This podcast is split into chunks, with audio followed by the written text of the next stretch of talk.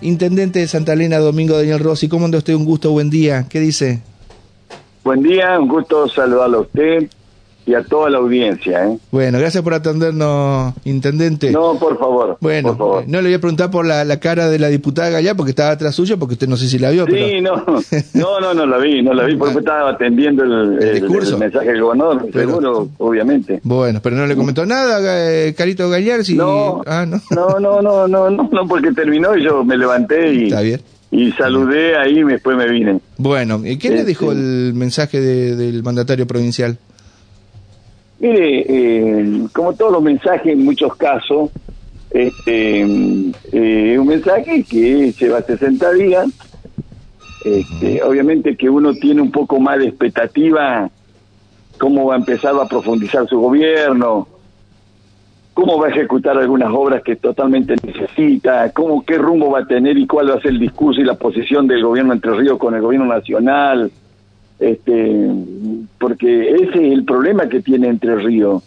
Entre Ríos el problema es que viene bien hasta el 10 de diciembre, este, con, con algunas dificultades, pero normal, cumpliendo con su- todas sus obligaciones, acompañando este, eh, eh, los sueldos de los trabajadores, este, de acuerdo a la inflación, venía, venía, ¿no es cierto? A partir de ahí, este, eh, plantean que, que no le dejaron dinero, pero venía bien el gobierno, no, no creo Sí. que un día para otro se, se empeore de la manera que, que lo plantea Frigerio.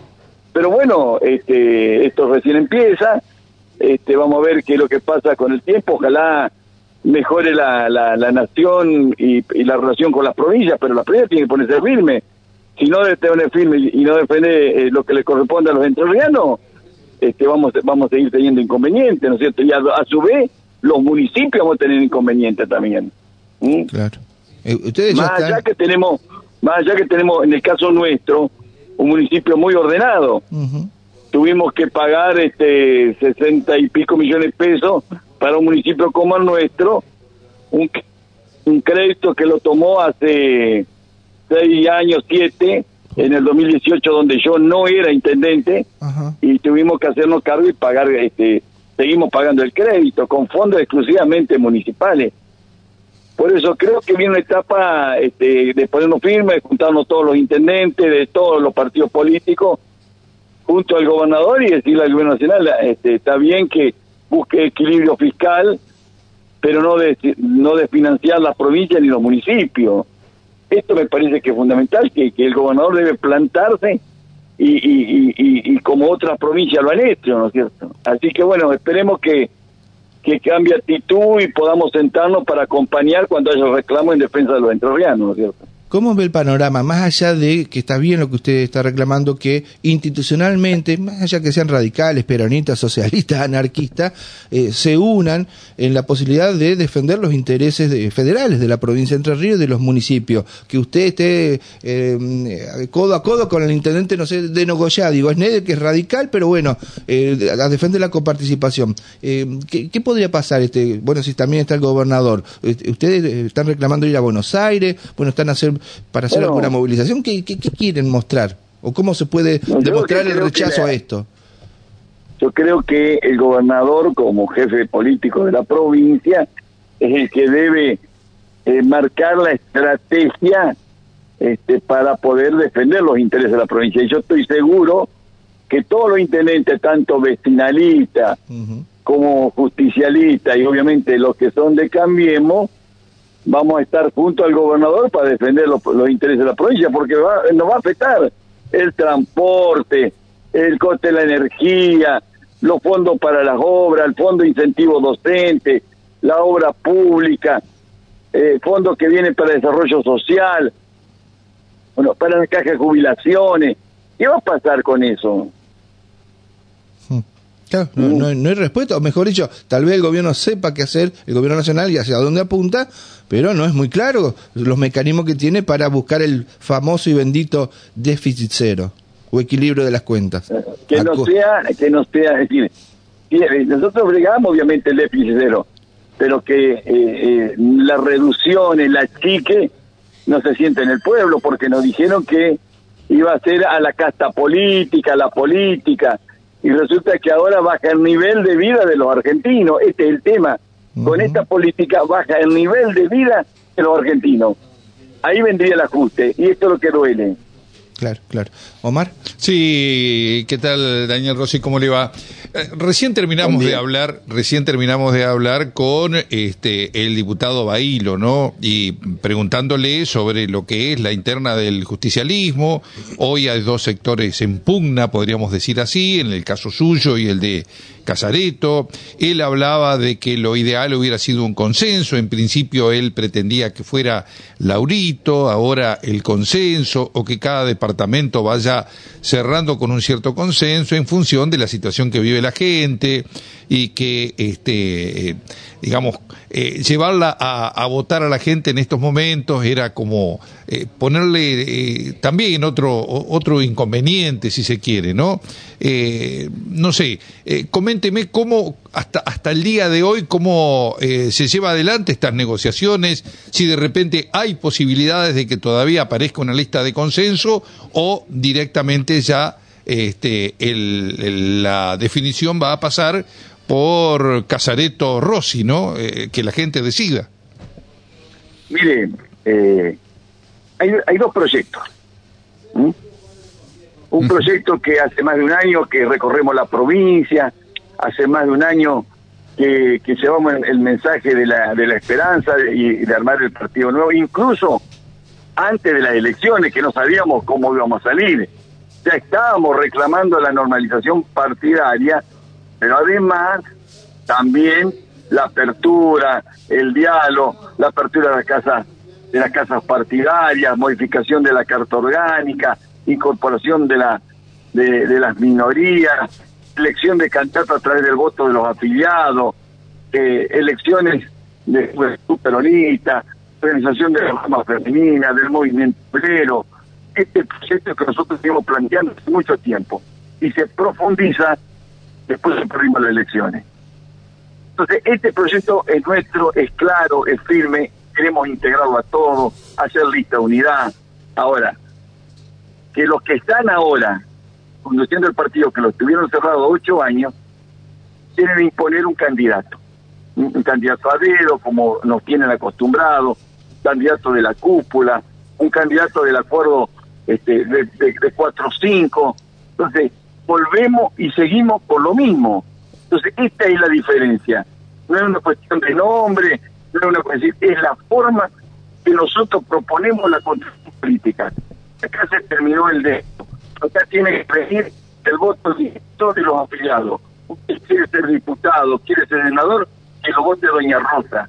Y no que aparezca la lista sábana, las listas sábana eh, que se hacen en cuatro paredes porque es amigo, porque es pariente. Acá no hay problema que sea amigo, que sea pariente, pero que lo vote la gente, que lo vote los, peronistas, los independientes, para integrar recién ahí la lista de diputados y la lista de senadores. Lo mismo la intendencia, lo mismo el candidato a gobernador.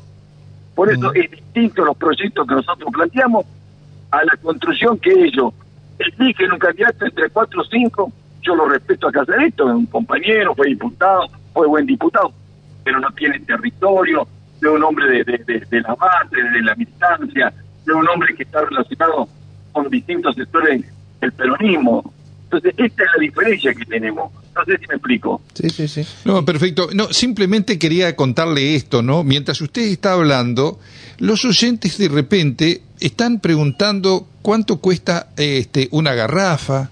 Eh, o sea, pareciera como que de repente lo que piensa este, un sector de justicialismo o el justicialismo hoy por hoy eh, eh, choca contra la realidad de la gente que está pidiendo cuánto cuesta una garrafa, cuánto cuesta un fideos, cuánto cuesta, no sé, el, el arroz. Digo, pareciera como que este tipo de decisiones que, bueno, tienen que ver también con este, la justicia, que indudablemente hace que eh, el partido tenga que regularizarse porque está acéfalo, porque, bueno, tiene un montón de inconvenientes. Pero digo, eh, uno plantea esto en función de que justamente en este momento, mientras usted está hablando, la gente nos está haciendo mensajes sobre la situación que está viviendo.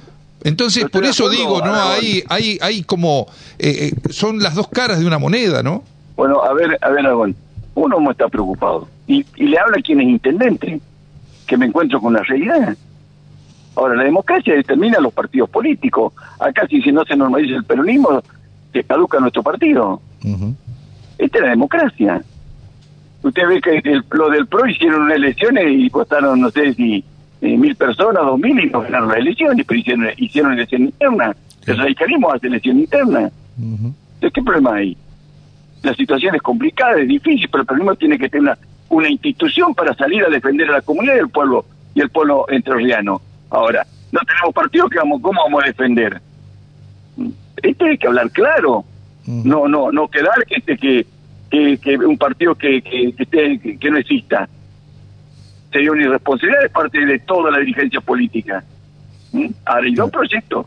Nosotros estamos para sentarnos, para hablar, para buscar hacer lista única. Perfecto.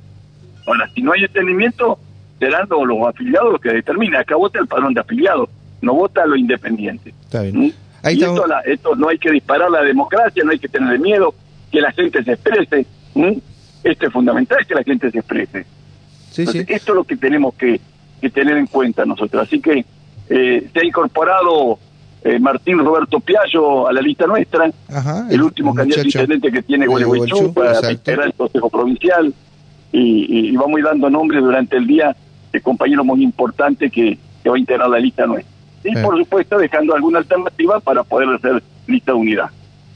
Está bien. Le, consulto, viendo esa foto de, de que usted está delante, al lado de Gallar está el, diputado Bordet. ¿No habló estas cositas ayer un ratito con, con él, es gobernador? Sí, sí, ¿Qué, le, dijo Gustavo? Nos saludamos, no, nos saludamos y medio cortito del mensaje de, de Cristerio y quedamos que hoy por el tema político, que hoy a la tarde este, no íbamos a hablar para buscar alguna alternativa. Ah, ah pero mire, mire la noticia que nos está dando. En una de esas se puede dar este...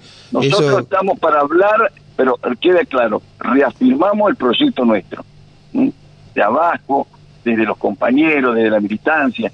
La gente tiene que salir y elegir quién va a ser candidato. Eh, no puede ser que, haya cuatro y te pongan los candidatos, o que te deciden el partido, el presidente del Partido Justicialista para seguir manejándolo como estos últimos ocho años. Esta es la verdad.